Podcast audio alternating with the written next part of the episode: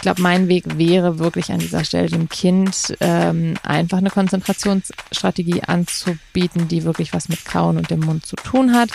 Denn offensichtlich nutzt es das.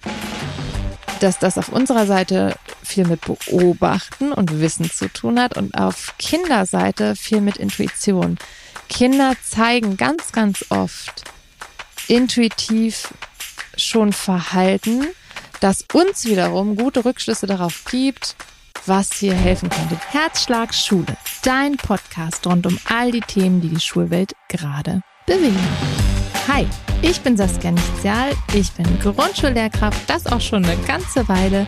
Ich bin Autorin, Bildungsaktivistin, selbst Mama von drei Kindern und aktuell ganz frisch auch Mama von zwei Schulkindern. Mein zweites Kind wurde jetzt jüngst eingeschult und ich darf also einmal mehr die andere Seite von Schulwelt erleben. Nicht nur die als Lehrkraft, sondern eben auch die als Mutter.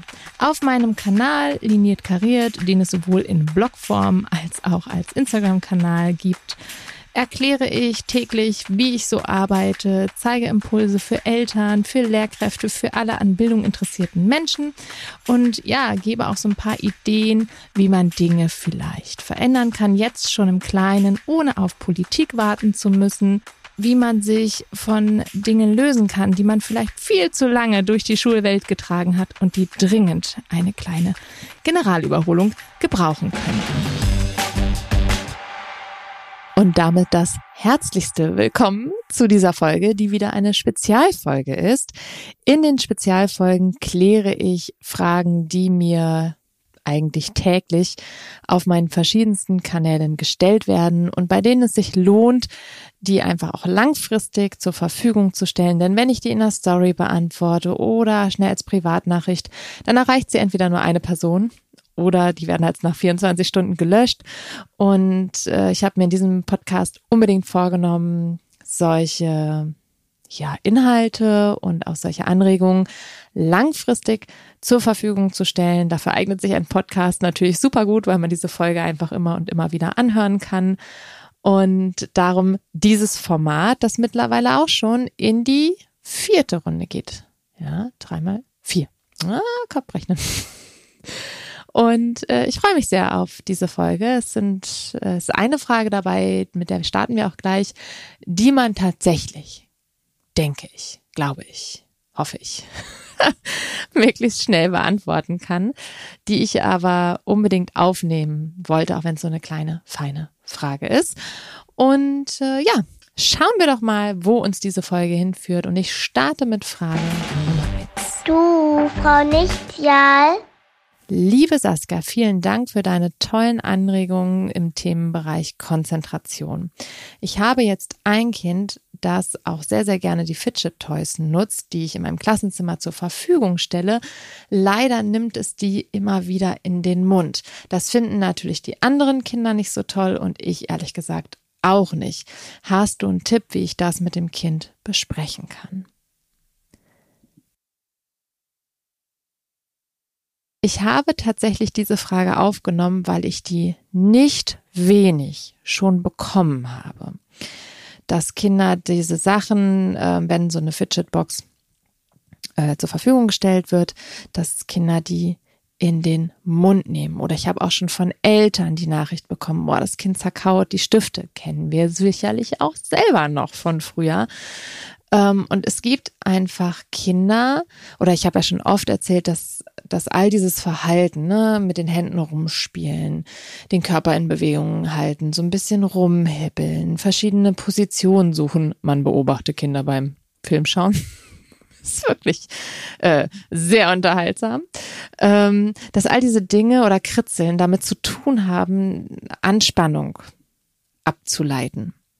Und es gibt Kinder, die nutzen da eben orale Wege. Das heißt, Kinder, die ähm, ganz oft auch im neurodivergenten Bereich liegen, nutzen ähm, ja einfach das in den Mund nehmen oder das Herumkauen an etwas, um Anspannung abzuleiten. Und dieses Gefühl kennen ganz, ganz viele von uns. Man denke nur ans Fingernägel kauen.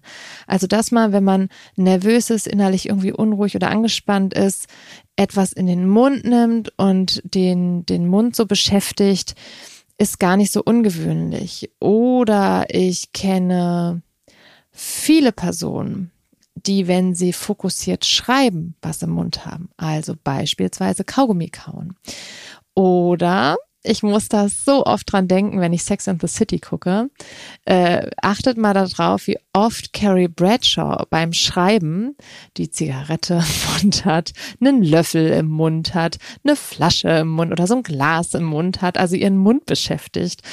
Und ähm, ich zum Beispiel habe auch manchmal echt gerne einen also wenn ich irgendwie einen Tee trinke oder einen Kaffee und ich habe so einen Löffel, dann habe ich auch manchmal wenn ich so schreibe, einen Löffel dann, den nehme ich dann so in den Mund und saug den manchmal auch so fest, wie also, als ob ich so ein Vakuum erzeugen möchte.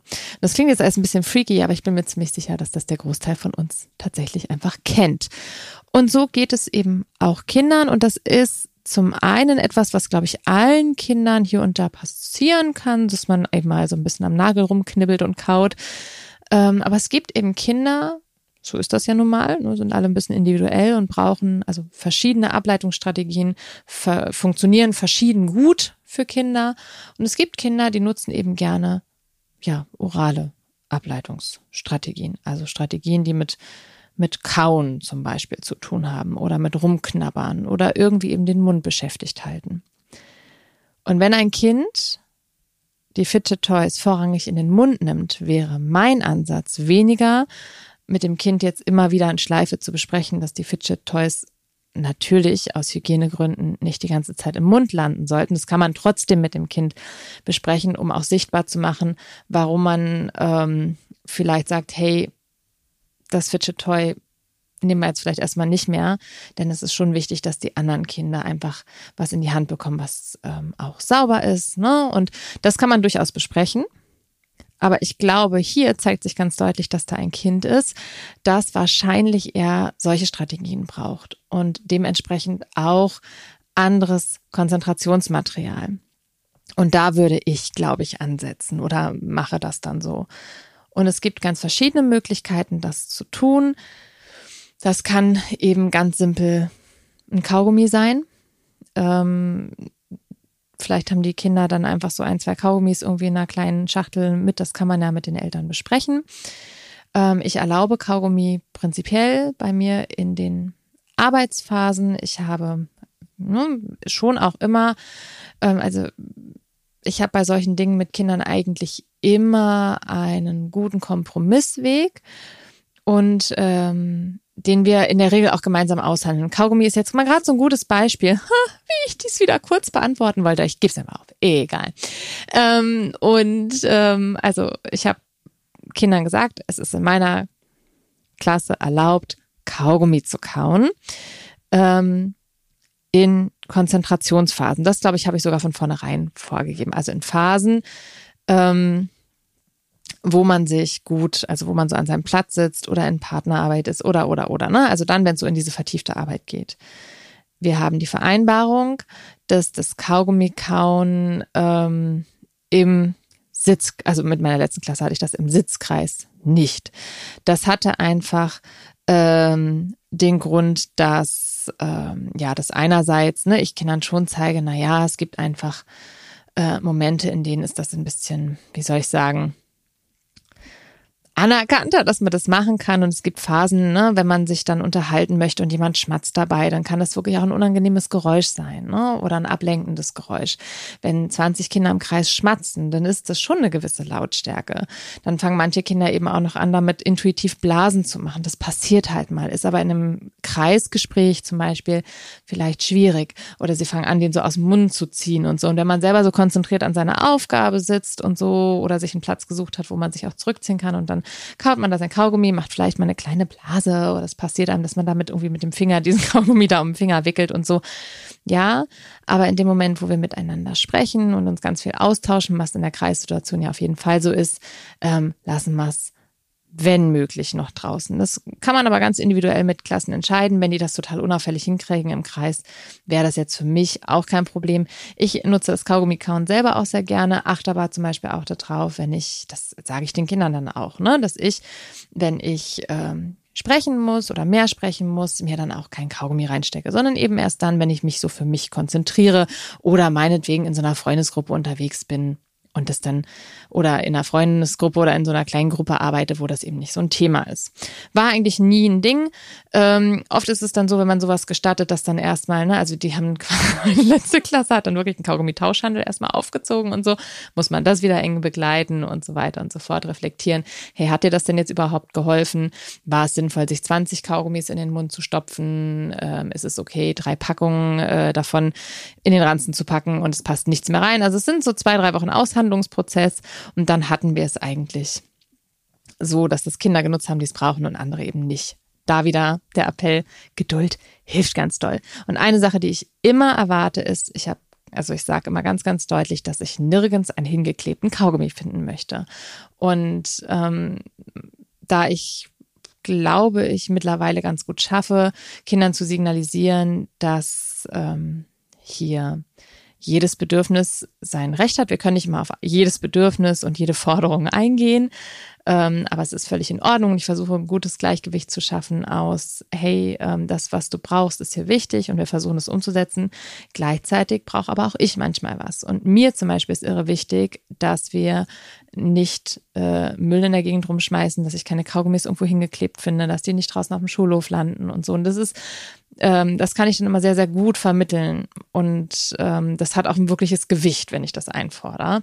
Und das klappt dann ganz gut. So, jedenfalls haben wir das ausgehandelt. Also, falls jemand sich für Kaugummi öffnen kann im Unterricht, ähm, kann ich äh, zu diesem sehr spannenden Prozess einladen. Wir haben äh, da gut nochmal so aushandeln und Kompromisse machen gelernt und wirklich gucken, hey, wie setzen wir Dinge um so, dass sie uns wirklich unterstützen im Lernen und nicht noch zusätzlich irgendwie äh, aufhalten oder ja herausfordern. Genau, also Kaugummi wäre so eine ganz einfache Möglichkeit. Es gibt im Therapiebedarf, ähm, es gibt auch Seiten, die heißt, die Seite heißt, glaube ich, auch Therapiebedarf oder so. Ich kann ja mal äh, die verlinken. Das ist überhaupt keine Kooperation und keine irgendwas. Das ist eine Seite, auf der ich weiß, dass es das gibt, nämlich Kauketten. Es gibt Ketten, äh, die haben dann unten einen Gegenstand dran gehängt, meist aus einem äh, Silikonstoff, der eben unbedenklich ist, steht auch immer alles dabei, kann man sich in Ruhe durchlesen. Und die hat das Kind dann um und kann die ganze Zeit so darauf, ne, die Kette ist dann so im Mund und kann da drauf rum kauen. Dadurch, dass es eine Kette ist, verliert man die auch nicht so leicht. Also das wäre was, was man ausprobieren könnte. Ein bisschen unauffälliger noch sind äh, Kauaufsätze für Stifte. Ich weiß nicht, ob ihr kennt, dass man auf manche Stifte hinten so ein Radiergummi draufsetzen kann. Und das ist etwas ähnliches. Das ist einfach ein Kauaufsatz. Also sowas, so ein Aufsatz, den man draufschiebt und dann kann man so an der Stift, am Stiftende eben rumkauen. Das wären jetzt so denkbare Wege. Oder eben auch weiß ich nicht, ne? ich äh, habe gerade einen Podcast gehört, wo sich zwei sehr berühmte Leute über ihre Arbeit unterhalten haben und gemeint, ja, und ich bin neulich zugefahren und dann hatte ich die ganze Zeit so einen Zahnstocher und habe immer den Zahnstocher so hin und her geschoben und konnte mich viel besser, konnte mich richtig konzentrieren. Da war ich so, da war so richtig Arbeitsmodus on und ich dachte mir, ja, genau. So, so ist das. Also vielleicht gibt's auch so irgendwie Möglichkeiten. Ich überlege gerade, einen Zahnstocher finde ich halt irgendwie ungünstig, dass Kinder da mit einem Zahnstocher im Mund rumfuhr, rumfuhrwerken, weil das ja tatsächlich auch ähm, ja na, gefährlich. Aber es ist eben, glaube ich, äh, nicht das Passende für die Schule.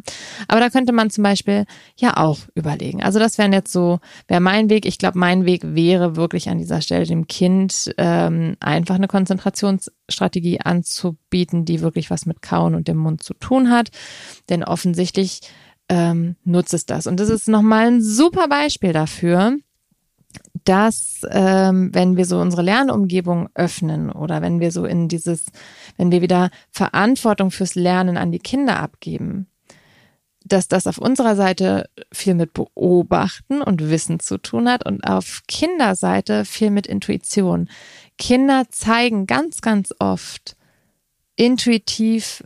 schon Verhalten, das uns wiederum gute Rückschlüsse darauf gibt, was hier helfen könnte. Dieses Kind nimmt halt alles stets und ständig in den Mund, sabbelt da irgendwie viel mit den, mit, mit den, mit dem Mund an Dingen herum. Ähm, und es ist für uns jetzt wieder eine gute Rückmeldung zu sagen, ach so, es nutzt intuitiv schon eine Strategie, um Anspannung abzuleiten. Und jetzt geht's von unserer Seite darum zu erkennen, was tut das Kind da, warum tut das Kind das und ist es kompatibel, dieses Verhalten, oder wäre es sinnvoll, eine Alternative anzubieten? Wenn die Fidget Toys angespeichelt werden oder wenn da dran rumgekaut wird, die einfach andere Kinder noch in die Hand nehmen wollen und benutzen wollen, dann ist das eben ungünstig. Also biete ich eine Strategie an, nachdem ich erkannt habe, was das Kind da macht. Und dann geht es eben auch darum, dem Kind bewusst zu machen, was es da tut. Ich äh, habe das Gefühl, wenn du da dran rumkaust, dass dir das irgendwie gut tut, dass du dich besser konzentrieren kannst. Und dann kann man mit dem Kind darüber sprechen, ob das Kind es auch so sieht. Und dann kommt das Kind aus der Intuition raus, aus ich mache das einfach, weil es mir irgendwie gut tut und ich spüre, dass das gut ist, in ein bewusstes Denken, so, ach so, das hilft mir wirklich, weil ich in dem Moment dann mich besser konzentrieren kann oder was auch immer. Und dann haben wir einen Aha-Effekt geschaffen und machen diese, äh, diese Strategie nutzbar. Vorher ist sie intuitiv passiert, das Kind hat es gemacht, weil es sich einfach gut anfühlte. Jetzt kann das Kind sagen, ah, ich kann mich nicht so richtig konzentrieren ich kau mal ein bisschen auf meinem Stiftaufsatz rum, so ungefähr. Also es ne, hat was dann mit einer Kompetenz zu tun, einer Strategie, die sich wirklich ins Bewusstsein gefördert hat und dann eben auch ganz kontrolliert und aktiv vom Kind genutzt werden kann. Super, wie ich diese Frage ganz kurz und knapp beantwortet habe. Die nächste Frage hat mich mehrfach oder in ähnlicher Form erreicht, nachdem ich vor ja, einigen Wochen ein Reel hochgeladen habe zur Begleitung von Kindern im Autismus-Spektrum in der Schule. Und es haben mir sowohl KollegInnen als auch Eltern geschrieben, die mit einem ähnlichen Problem zu tun haben. Und äh, das sieht so aus. Du, Frau Nichtjal. Was kann ich tun, wenn Kinder vor übervollen Arbeitsheftseiten oder besonders umfangreichen Arbeitsblättern zurückschrecken und gar nicht erst richtig anfangen können, weil sie schon total demotiviert sind. Ja, und das ging in dem Fall eben besonders autistischen Kindern so. Also das war so der, der Impuls zu den Fragen, die mich erreicht haben. Ähm, aber ich glaube, das kennen auch Eltern von neurotypischen Kindern. Das geht neurotypischen Kindern sicherlich auch so, wenn da so sehr, sehr umfangreiche Arbeitsblätter oder äh, Heftseiten auf einen zukommen, dann ist das nicht unbedingt das Motivierendste. Und jetzt muss man äh, dazu sagen, mich haben da eben auch äh, so Anfragen von Lehrkräften erreicht. Da vorrangig von denen, die sagen, oh, ich muss halt hier mit diesem Lehrwerk arbeiten und mit dieser Heftseite und ja, irgendwie sind schon auch alle Aufgabenformate auf dieser Heftseite wichtig. Also ich könnte jetzt nicht sagen, hey, reicht, wenn du die erste Aufgabe machst. Ähm, und und gibt es da irgendeine Möglichkeit, wie ich das machen kann? Und ähm, ich gebe jetzt mal ein paar Ideen meinerseits rein. Also, wenn man zu Hause eine sehr umfangreiche mm, Arbeitsheftseite hat oder ein Arbeitsblatt, dann ist das ja in der Regel im DIN A4-Format. Und dann kann man sich zum Beispiel ähm, eine zweite Seite, äh, Blankoseite nehmen, entweder in irgendeiner Farbe, dann setzt es sich nochmal ein bisschen besser ab oder eben in weiß, völlig wurscht. Und ähm, kann dann zurechtschneiden. Also sagen wir mal die Aufgabe. Eins auf diesem Arbeitsblatt zieht sich halt so über die ersten paar Zeilen, so von vorne bis hinten auf dem Blatt, aber so über die ersten paar Zeilen. Dann schneide ich quasi auf meinem Blankoblatt genau diesen Platz oben ab und lege dieses Blankoblatt auf die Seite. Dann zeigt es sozusagen nur diese erste Aufgabe, den Rest verdeckt es weiterhin.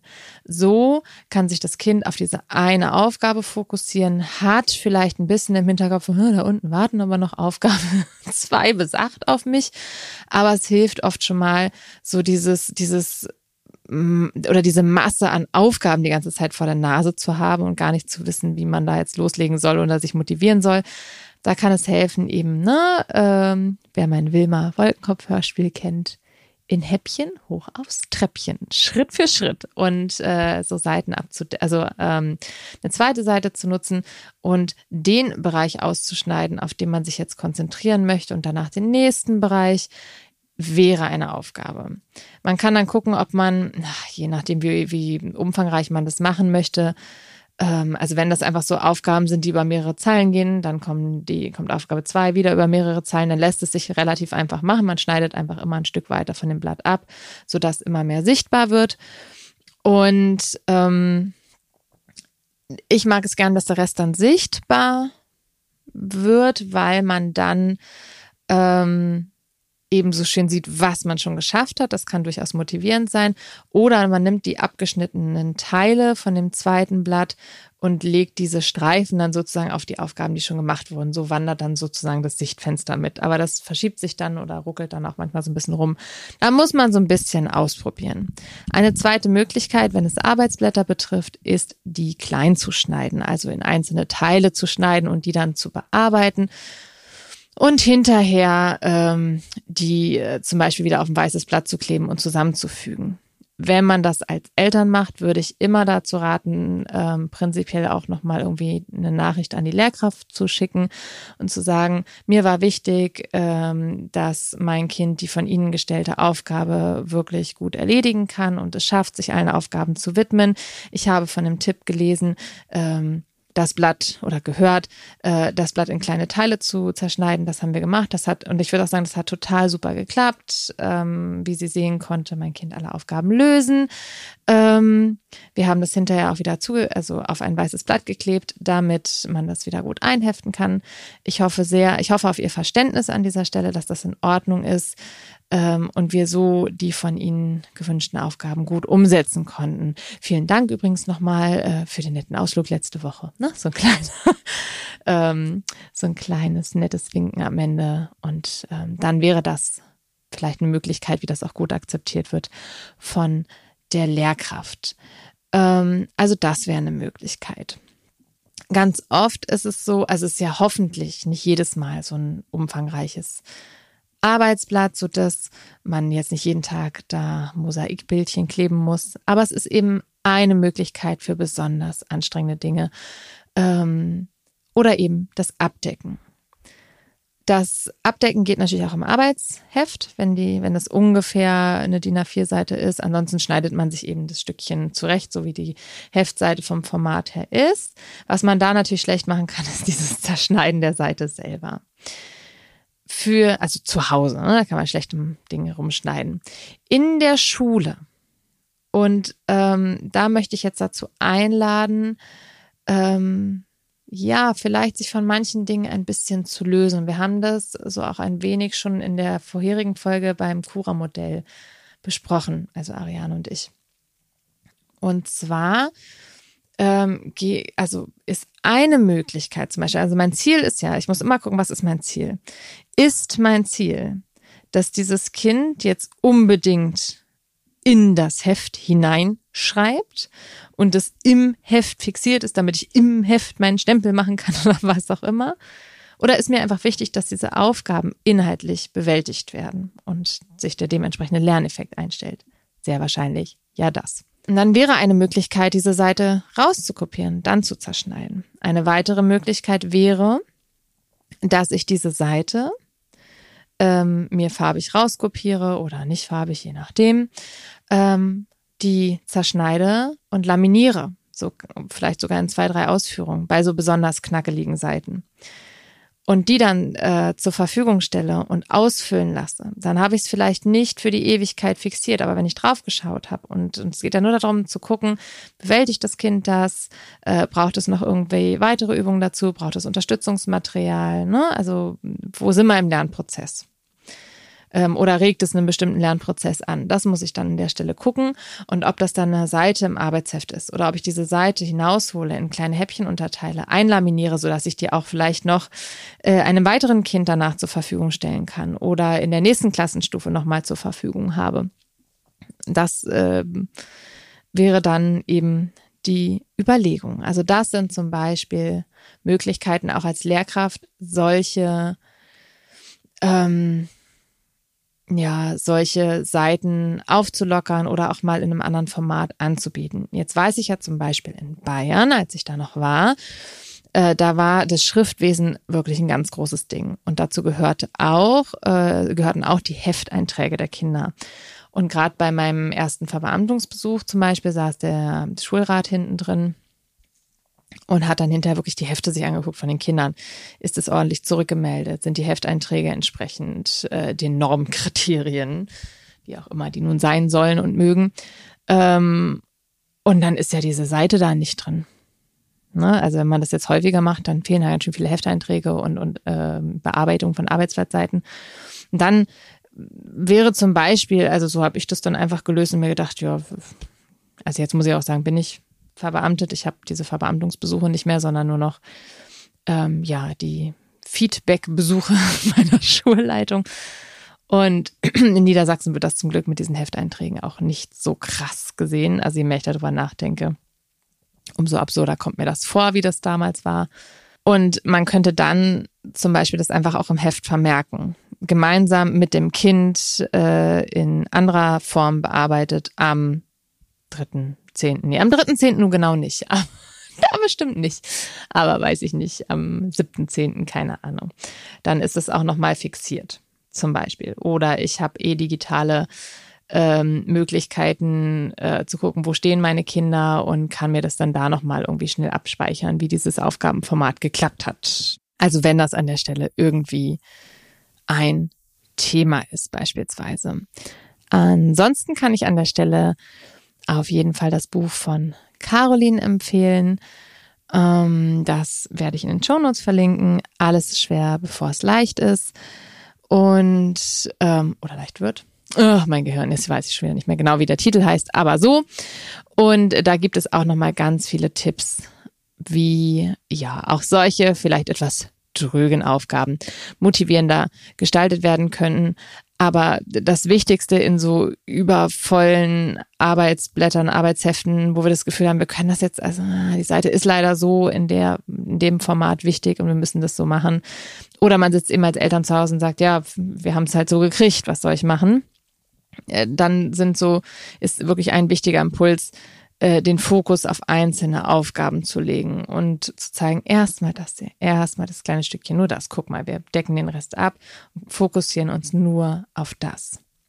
Eine weitere Möglichkeit, wenn man merkt, ein Kind quält sich wirklich trotz aller Unterstützung mit diesen Aufgaben, dann gibt es ja ein Schulgesetz und in dem ist tatsächlich verankert, es gibt äh, so ein Haus, bei uns ist das ein Hausaufgabenerlass in Niedersachsen, in dem ist verankert, wie lang Kinder an Hausaufgaben sitzen sollen. Und wenn ich merke, mein Kind sitzt da anderthalb Stunden dran, mein Grundschulkind, was absolut nicht die Zeit ist, die ein Kind äh, an den Hausaufgaben sitzen sollte, dann macht es Sinn, ähm, ne, dann kann man die Sachen alle ausprobieren, aber wenn man merkt, es wird dann gar nicht so viel besser, unbedingt den Kontakt zur Lehrkraft suchen und für das Kind auch wirklich da, ne, Beziehungen, der Beziehung den Vorrang geben, sagen, wir quälen uns jetzt hier nicht durch.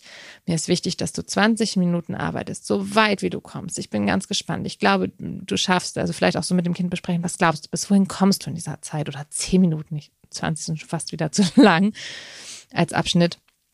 Wäre das dann, äh, zum einen ist es auch eine Möglichkeit zu sagen, okay, ähm, wir stellen den Timer. Was glaubst du, wo bist du, wenn der Timer in fünf Minuten klingelt?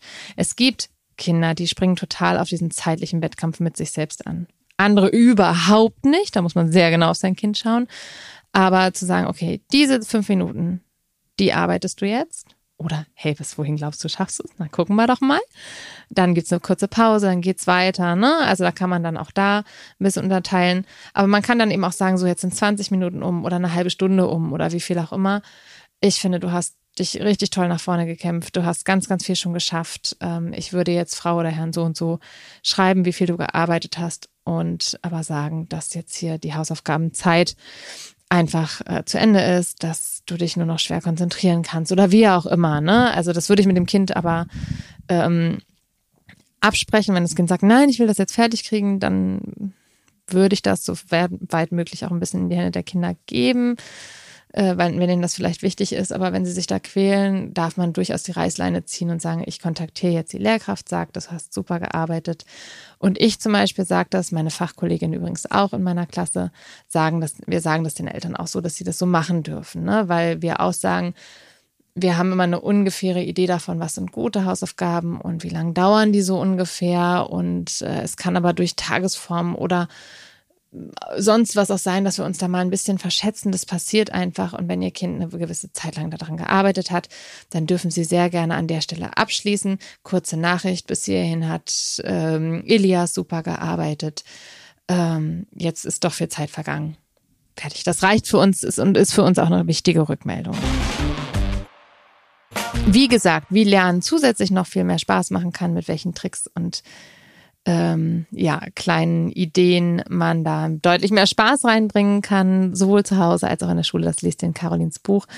Und ähm, ja, das erstmal so als kleine Impulse zu dieser Aufgabe.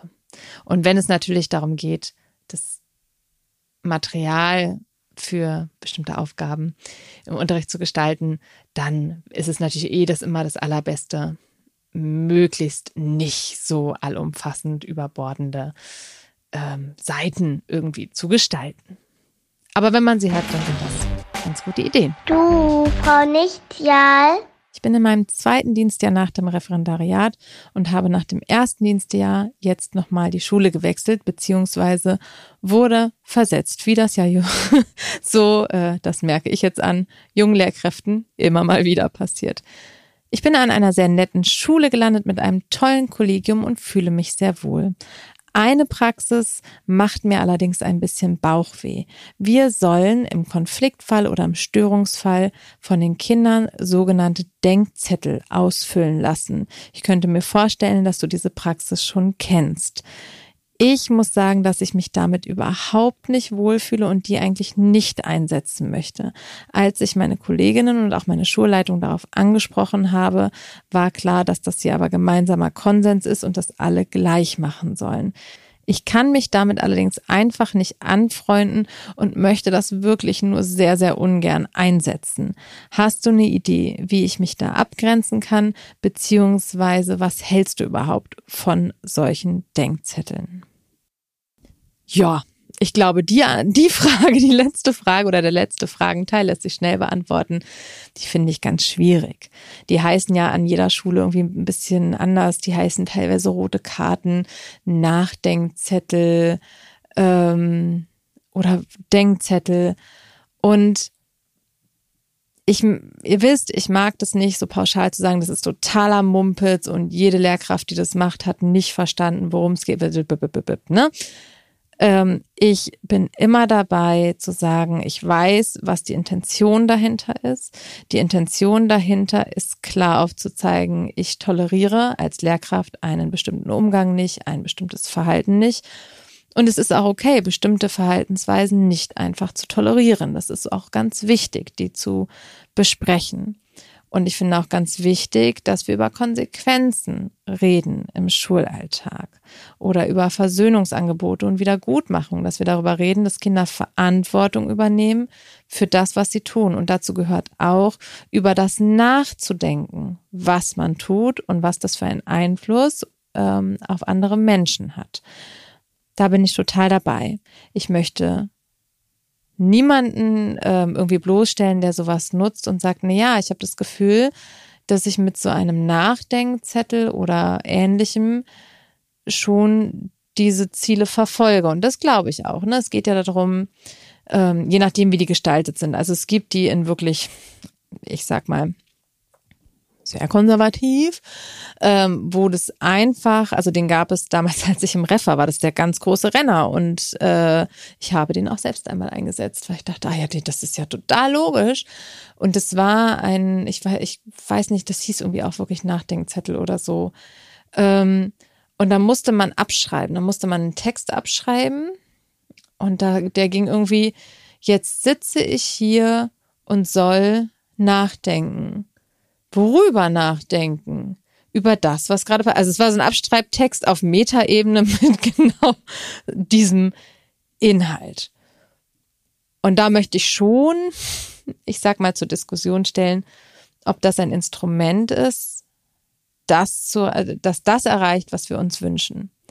Dass Kinder über eine bestimmte Verhaltensweise nachdenken, dass sie ihr Verhalten reflektieren, dass sie Verantwortung für ihr Verhalten übernehmen, dass sie sich alternative Handlungsstrategien für den nächsten Fall überlegen und dass sie eventuell ja Wiedergutmachungen leisten, um es mal hochtrabend auszudrücken, an denen, denen sie vielleicht geschadet haben.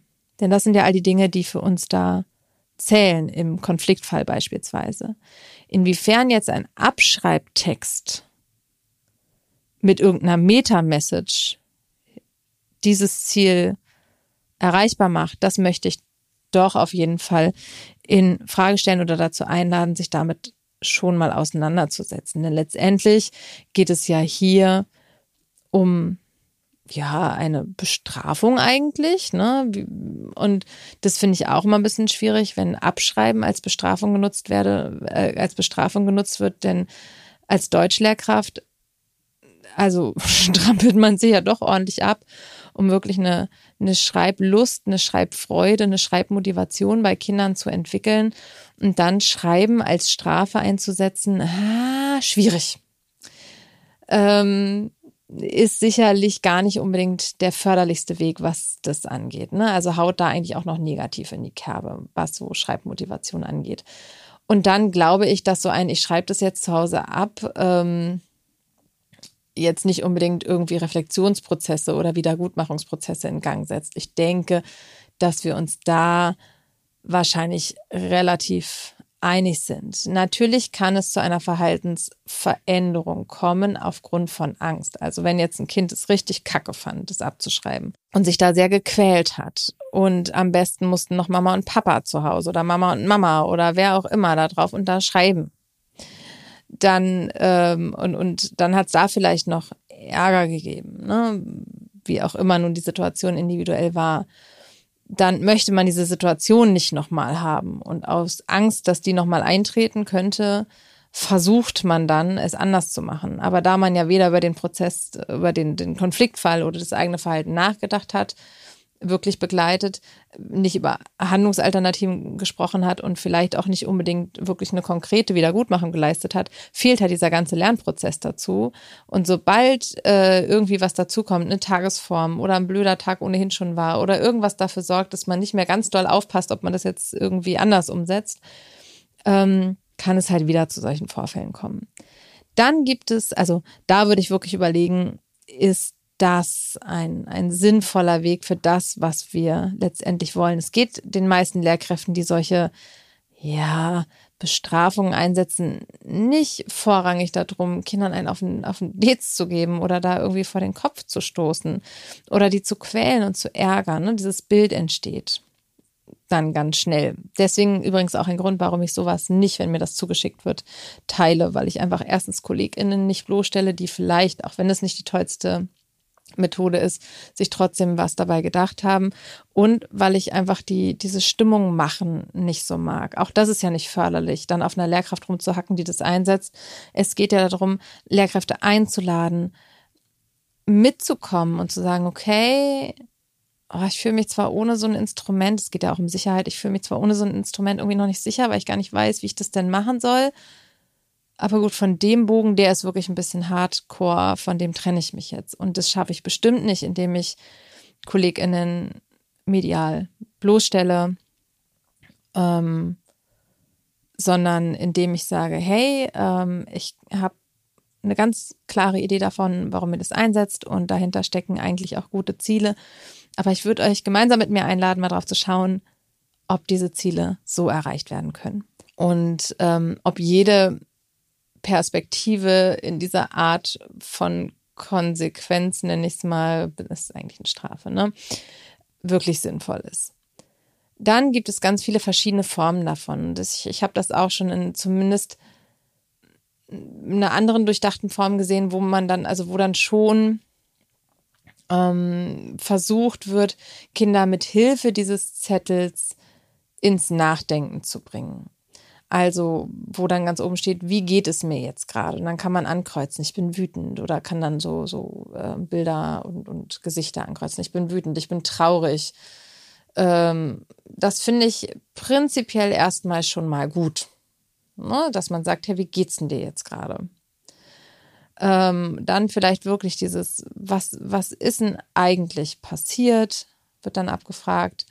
Was kann man jetzt tun, wenn man nochmal in eine solche Situation kommt. Und dann, ähm, ja, müssen irgendwie die Eltern noch drauf unterschreiben und so.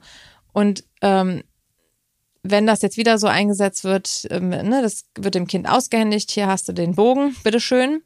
Füll das bitte aus zu Hause zusätzlich zu deinen Hausaufgaben. Mama und Papa, Mama und Mama, Papa und Papa, nur Mama, nur Papa unterschreiben drauf.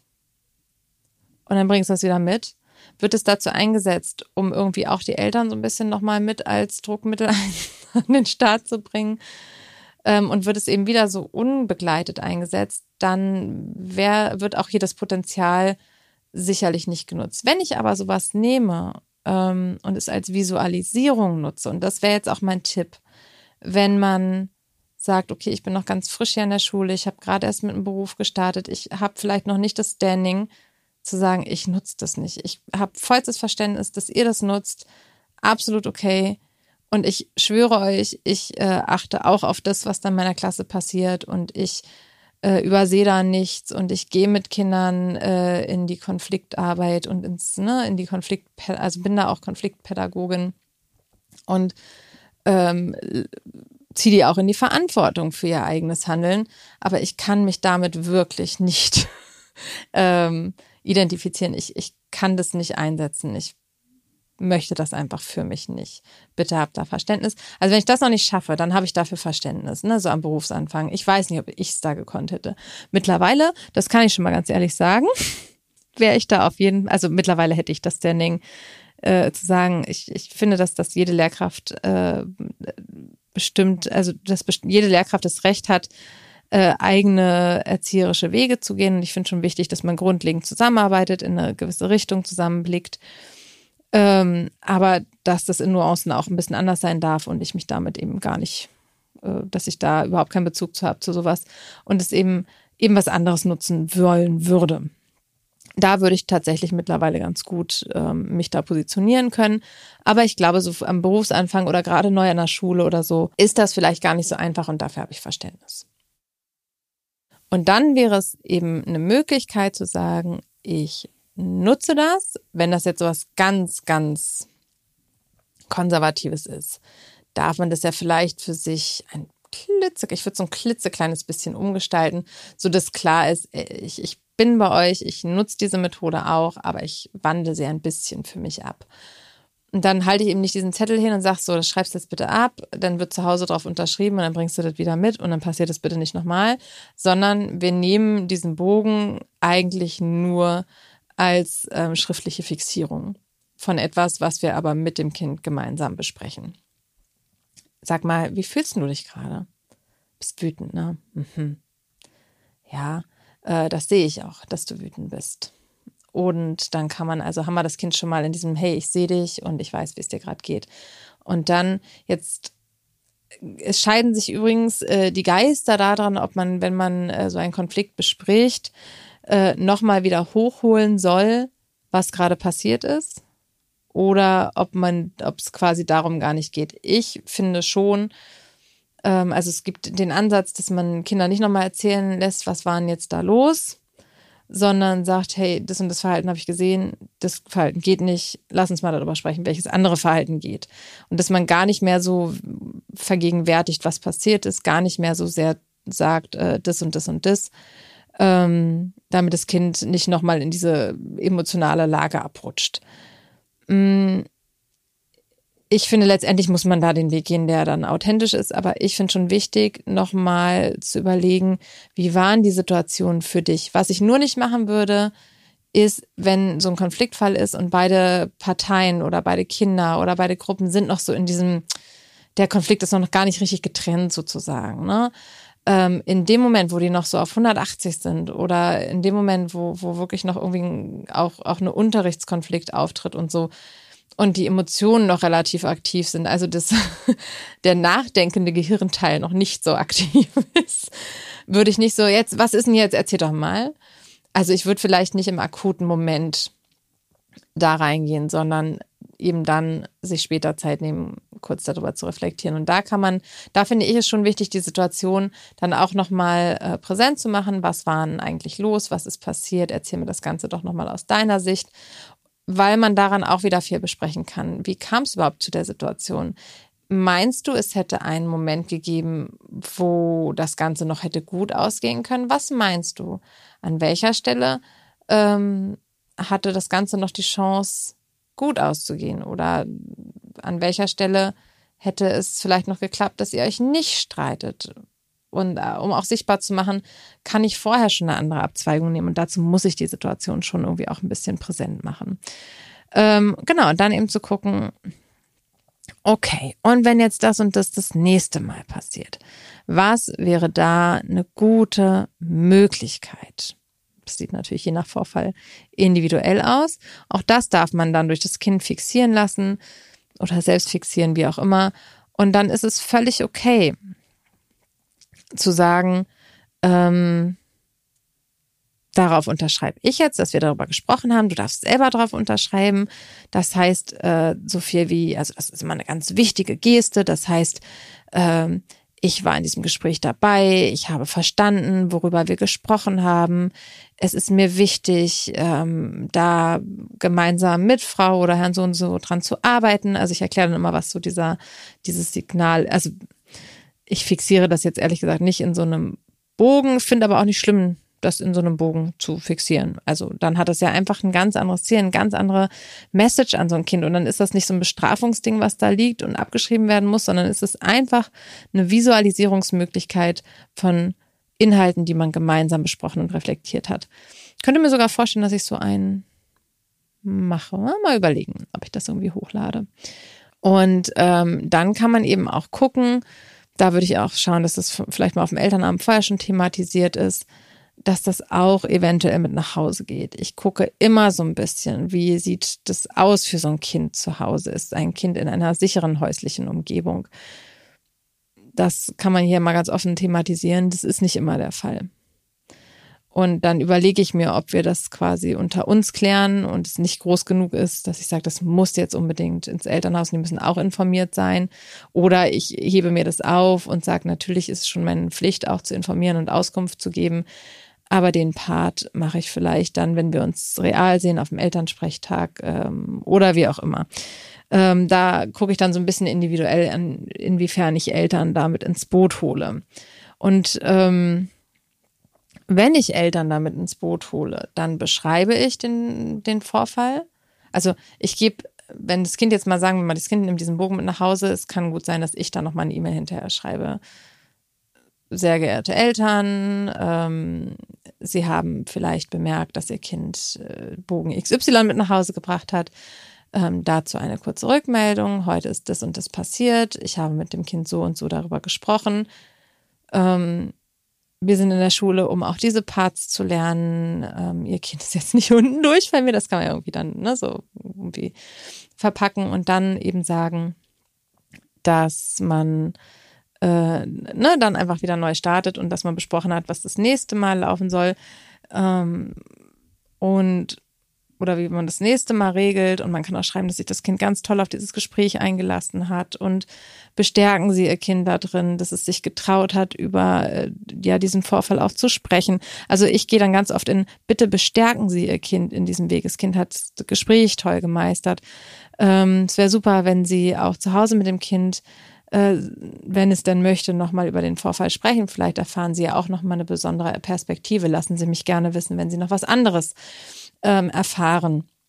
Es geht da wirklich darum zu sagen, dem Kind auch zu signalisieren, wir sind natürlich im Austausch, wir sind aber mit dem Ziel, ne, dir ähm, Wege aufzuzeigen und wir sind für dich zusammen da und uns liegt was an dir und dass du ähm, ja, das hier gut meistern kannst. Und ähm, wenn ich dann zum Beispiel, also ich weiß, dass Eltern sowas manchmal in Aufruhr versetzt, ähm, auch das wäre dann eben ein Tipp, wenn ich jetzt sage, oh, ich muss aber mit sowas irgendwie arbeiten. Naja, also der erste Tipp eben, wie gesagt, das dann mit dem Kind gemeinsam durchgehen, so gut es dieser Bogen hergibt und nicht als Strafaufgabe nach Hause, sondern sagen, gibt es hier eine Möglichkeit, wie ich das mit dem Kind machen kann?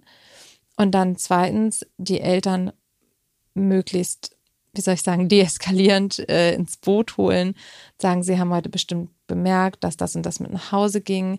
Bitte machen Sie sich keine übermäßigen Sorgen. Es geht mehr darum, dass Sie informiert sind, dass das passiert ist. Wenn Ihr Kind möchte, darf es Ihnen auch gerne nochmal selbst davon erzählen.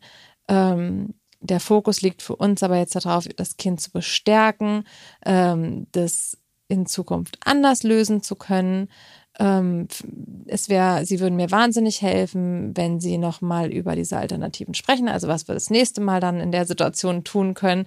Bestärken Sie Ihr Kind, ähm, dass Sie ihm das zutrauen, dass Sie glauben, dass es das schafft.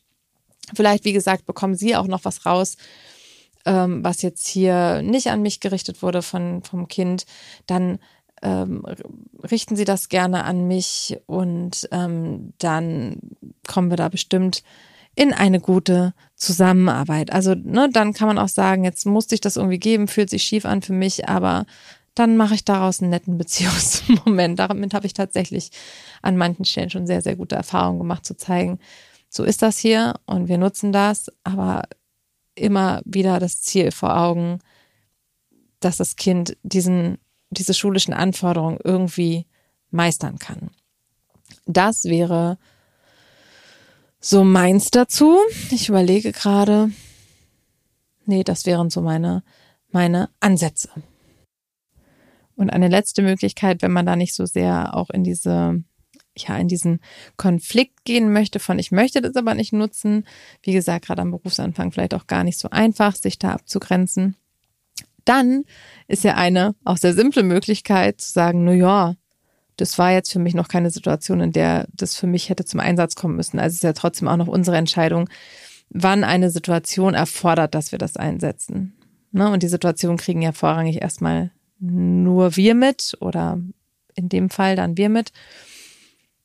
Und wenn ich bei ganz vielen Situationen entscheide, das ist jetzt nicht der Moment, in dem ich so Nachdenkzettel raushole, weil ich genügend andere Strategien habe, dann mache ich das. Und ich glaube, wahrscheinlich kommt man damit schon eine ganz lange Zeit zurecht. So, das war's jetzt auch schon wieder mit den drei Fragen. Ich hoffe, sie sind zufriedenstellend beantwortet und ja, wieder voller hilfreicher Anregungen. Und ich freue mich auf die nächste Folge. In diesem Sinne, Herz zählt, deine Saskia.